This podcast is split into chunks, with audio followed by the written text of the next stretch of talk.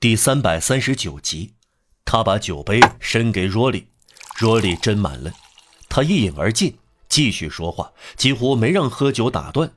这样做没有人发觉，连他自己也没有发觉。夺取罗马的布雷诺斯是一头鹰，占有轻佻女工的银行家是头鹰，两件事一样没有廉耻，因此什么也不要相信。只有一件事是实在的。喝酒，不管你们是什么见解，却要像鱼里一带的瘦公鸡一样，或者像格拉里斯一带的肥公鸡一样啊，没关系，喝吧。哎，你们对我谈起林荫大道、送葬行列等等，啊，又要发生一次革命了。天主办法这样贫乏，令我吃惊啊！事件的齿槽要随时重新上油啊，一旦卡住就不运转了。呵，快来一场革命吧！天主双手沾满这种油污，弄得黑乎乎的。换了我，我会更简单的处理。我用不着时刻上紧机械的阀条，我会迅速的引导人类。我会一针一针的把事实纺织起来，不弄断线。我根本没有备用的东西，我没有特殊本领。你们所说的进步，靠两种动力运行，即人和事件。但可悲的是，里外不实是必须的。对事件和对人来说，常规部队是不够的。在人中间必须有天才，而在事件中间必须有革命。重大变故是规律，事物的次序离不开这条规律。只要看看彗星出现，就会相信老天也需要演员出演。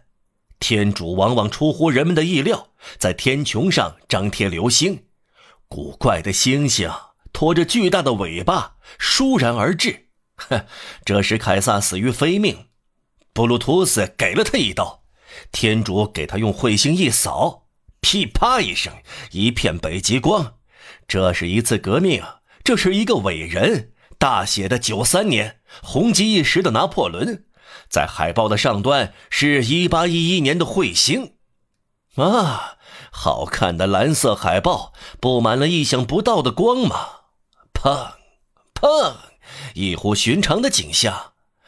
闲逛的人抬起眼睛吧，星星和惨剧一样，全都十分古怪。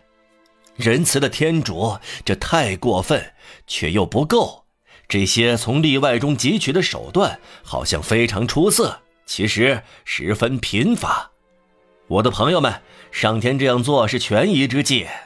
哼，一次革命，这证明什么？证明天主没辙了，他发动一次政变，因为在现在和未来之间有中断，又因为天主无法平衡两头。说实在的，这证明了我对耶和华财富状况的估计。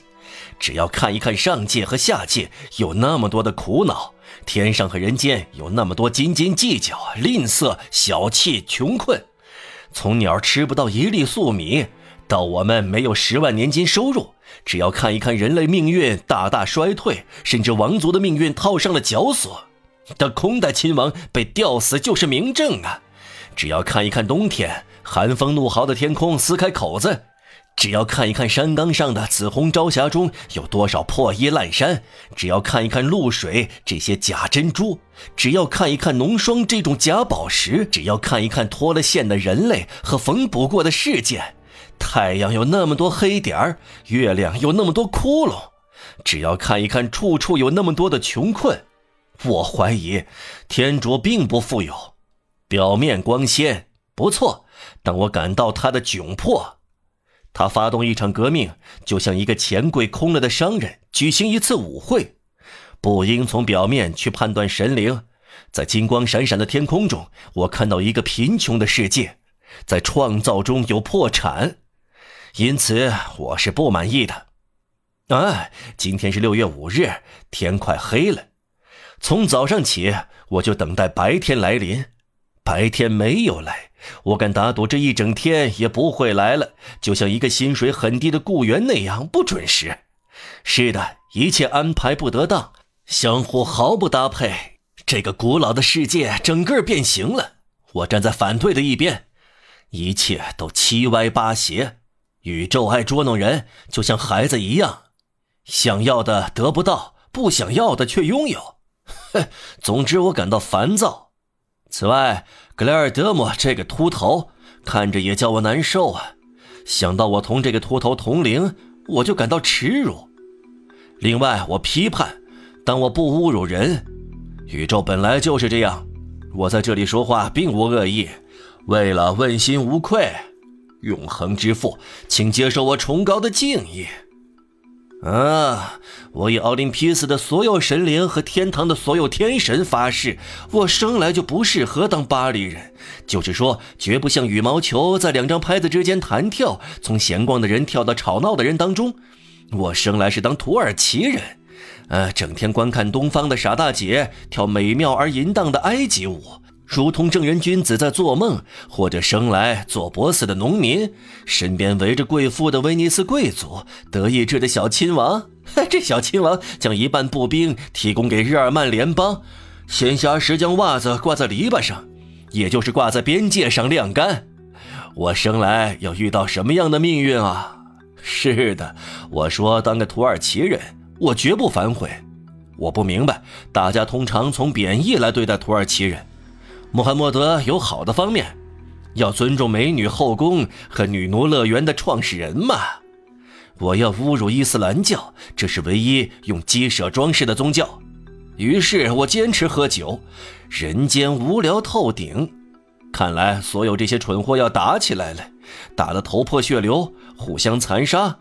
而在盛夏的沐月，他们本来可以挽着一个女郎到田野去呼吸割下来的干草，这巨大茶碗的清香。当真，人们干的蠢事儿太多了。刚才我在一个旧货商的店里看到一盏古老的破灯笼，令我产生思索：该是照亮人类的时候了。是的，我又变得忧郁，就像一只牡蛎或一场革命卡住喉咙的感觉。嗯。啊！我又变得沮丧了。哦，可憎的世界！